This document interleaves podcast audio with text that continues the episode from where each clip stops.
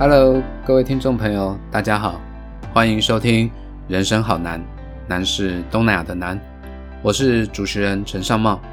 今天要为您播报的是二月二十一号到二十七号这一周的东南亚新闻。在上一周的新闻当中，因为是我第一次呃个人独立完成，所以拉里拉扎呢就讲了九分多钟。可是没想到，虽然有九分钟。还是有人在听的哦，我们的下载次数是还不错的。因为我在新闻当中呢，会稍微的加一点点自己的感想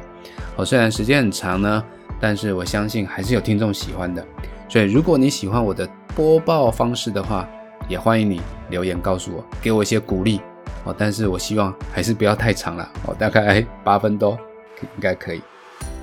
第一则我们要来关心的是菲律宾。菲律宾的电信市场呢长期寡占，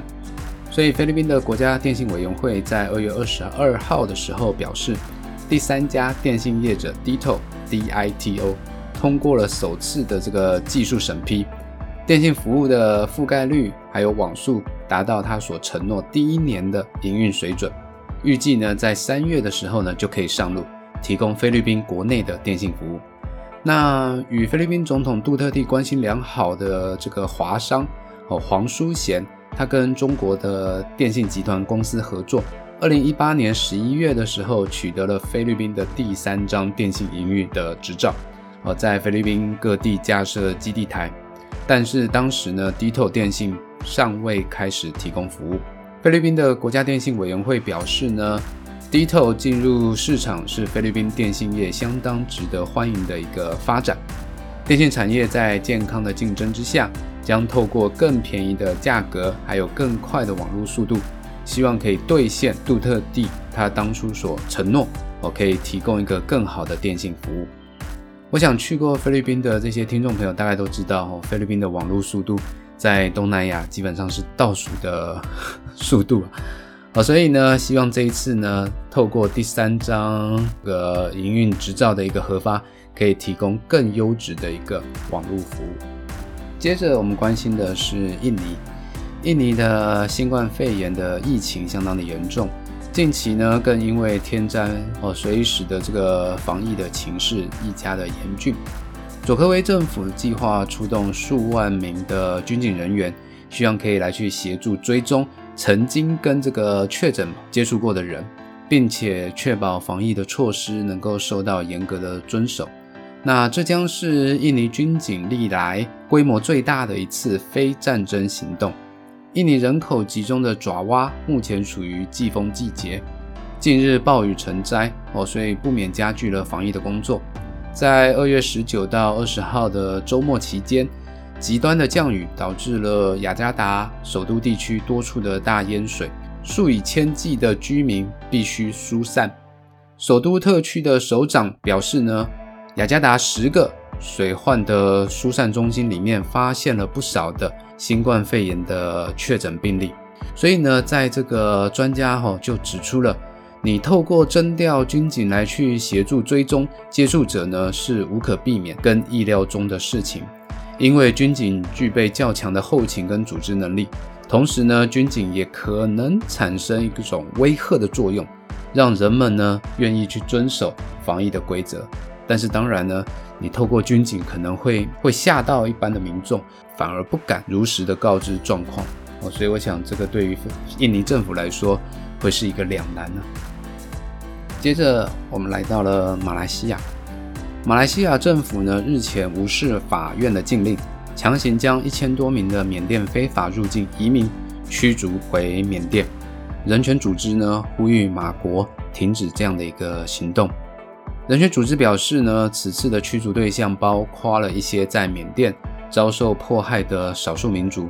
那因为缅甸呢正处于政变的情况底下，马来西亚将他们遣返回缅甸。可能将让他们面临到更大的危险。可是呢，马来西亚也表示了，那些被遣送回国的人呢，他基本上是犯了非法移民罪，并没有寻求政治庇护的人在其中。哦，所以马来西亚移民局的局长他在一份声明当中就表示了，所有返回的人呢都同意自愿返回，不会受到任何一方的胁迫。同时呢，被遣返的人呢，不包括罗兴亚的难民以及寻求庇护者，也不会驱逐那些曾经在联合国难民事务高级专员办事处，哦，也就是 UNHCR 登记的人员。我想，对于马来西亚政府来说，在这个时间点去遣返缅甸的非法入境移民，确实是引发了一些些的争议。第四则是有关于印度的消息。正当 COVID-19 疫苗在全世界各国陆续开打之后呢，西方国家被批评囤积疫苗。我们发现很多国家，它其实采购的疫苗数目多过于它本国的人口数，所以引发了许多的关注。但在同一时间呢，中国和印度也开始向周边国家去捐赠疫苗。虽然两国对外均表示捐赠疫苗呢，并没有政治的考量，但是呢，我们却留意到这两国所选择捐赠的对象呢，大多与他们过去地缘政治的角力有关。这也使得疫苗成为中印两国最新的一个战场。我们就发现了，这中印两国呢，同时向许多东南亚还有非洲国家捐赠疫苗，包括了斯里兰卡、尼泊尔、缅甸、阿富汗、辛巴威等等。那这里面呢，我们就可以看到一些竞争的迹象。举例来说呢，印度他首先在一月份的时候宣布向尼泊尔捐赠了一百万剂的疫苗。那中国呢，随后就在二月宣布也要向尼泊尔捐赠五十万剂的疫苗，我就马上跟在印度之后。辛巴威也是一样的哦，中国捐赠西巴威二十万剂疫苗之后呢，印度也宣布会向当地捐赠七点五万剂的疫苗。所以我想从疫苗的一个捐赠可以看得出来，中印两国从这个边境的一些战争呢，现在已经将战场延伸到了疫苗之上。最后则是令人感到难过的一个消息哦，就是缅甸，缅甸驻联合国大使觉莫敦在二十六日代表缅甸民选政府，呼吁联合国采取任何必要的手段，希望可以恢复缅甸的民主。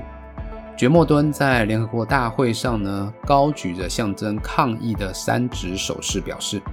我们需要国际社会进一步采取最强硬的可能行动，来立即终止这场的军事政变，